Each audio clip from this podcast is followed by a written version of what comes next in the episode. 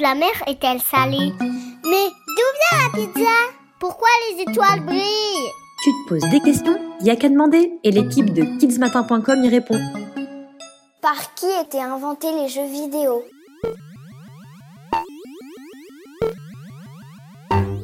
Tu passes des heures à jouer à Fortnite ou Animal Crossing ou encore Among Us. Tu es à l'affût de toutes les nouveautés. Mais comment tout ceci a démarré? Allez, viens, je t'emmène de l'autre côté de l'Atlantique. Tu t'en serais douté. On va aux États-Unis. En fait, au tout début, créer un jeu vidéo, ce n'est pas du tout pour faire du business, gagner de l'argent, du flouze ou de l'oseille. On n'a pas non plus voulu adapter des jeux existants, genre jeux de société, sur des ordinateurs ou sur ta télé. Mais alors En fait, c'est une histoire à trois têtes. Enfin, je veux dire, euh, il faut aller à la rencontre des trois pères fondateurs des jeux vidéo. Même s'ils ne se connaissent pas et ne connaissent pas les travaux des uns et des autres. Et oui, car nous allons aussi voyager dans le temps. Et il y a plus de 60 ans, on n'était pas hyper connectés comme aujourd'hui. Allez, c'est parti, direction les States. Le premier, c'est Willie Bottom. Nous sommes en 1958 dans l'État de New York. Il est chercheur en physique nucléaire. Tous les ans, les laboratoires organisent des journées portes ouvertes pour montrer leur travail à des étudiants, des investisseurs. Super, tu me diras, mais notre Willy a le blues car il se rend compte que ça n'intéresse personne. Alors, pour que ce soit plus fun, pour montrer quelque chose de plus rigolo que des calculs en physique, là il avait raison parce que franchement c'était pas top, il code, c'est-à-dire qu'il crée sur son ordinateur un jeu de tennis grâce à un oscilloscope. C'est un instrument de mesure où tu vois un signal électrique. C'est le premier jeu vidéo de l'histoire.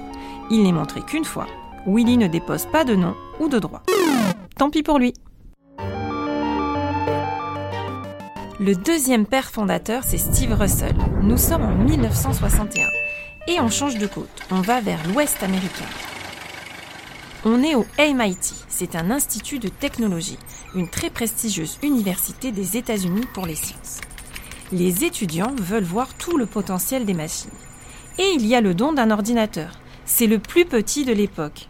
Mais sais-tu quelle taille il peut faire? Eh bien, il fait quand même la taille d'une voiture. Et donc Steve se voit en super-héros et se lance dans un challenge pour montrer qu'il est bien dans la place. Il veut programmer un jeu interactif. En six mois, il crée le jeu Space War. Il se joue à deux, sur un écran. Ce sont deux vaisseaux en forme de triangle qui se tirent des missiles. Tu peux accélérer et même te faire aspirer par un trou noir. Bon, il n'y a toujours pas de couleur, bien sûr, hein. c'est pas très évolué, mais quand même, le jeu est partagé avec d'autres universités. Mais là encore, ça ne va pas plus loin. Enfin, il faut dire qu'à cette époque, l'informatique, ce n'est pas pour tout le monde. Les machines sont énormes et elles coûtent très très cher. Et voilà le troisième père fondateur, c'est Ralph Bauer, qui va créer en 1972 une console. Là, ce n'est plus le plaisir de créer, on est dans une vision industrielle et capitalistique. Bref, là, tu l'auras compris, on veut de la monnaie. La console se branche sur la télé. C'est très basique. Le jeu principal est un jeu de tennis avec des pixels en noir et blanc et puis deux manettes. Vient alors un dernier personnage. Il s'appelle Nolan Bushnell. Lui, il connaît Russell et Bauer.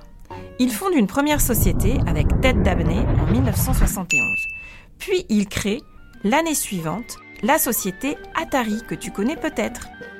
À la fin de cette même année, il lance le jeu Pong, inspiré du tennis de table. Ce sera le premier jeu qui aura un super gros succès et rapportera de l'argent. Bref, voilà, avec le jeu Pong, en 1972, l'industrie du jeu vidéo était réellement née. Aujourd'hui, elle pèse plus d'argent qu'Hollywood, le cinéma américain, et la musique réunie.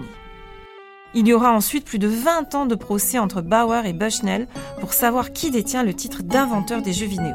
Mais ça, c'est une autre histoire.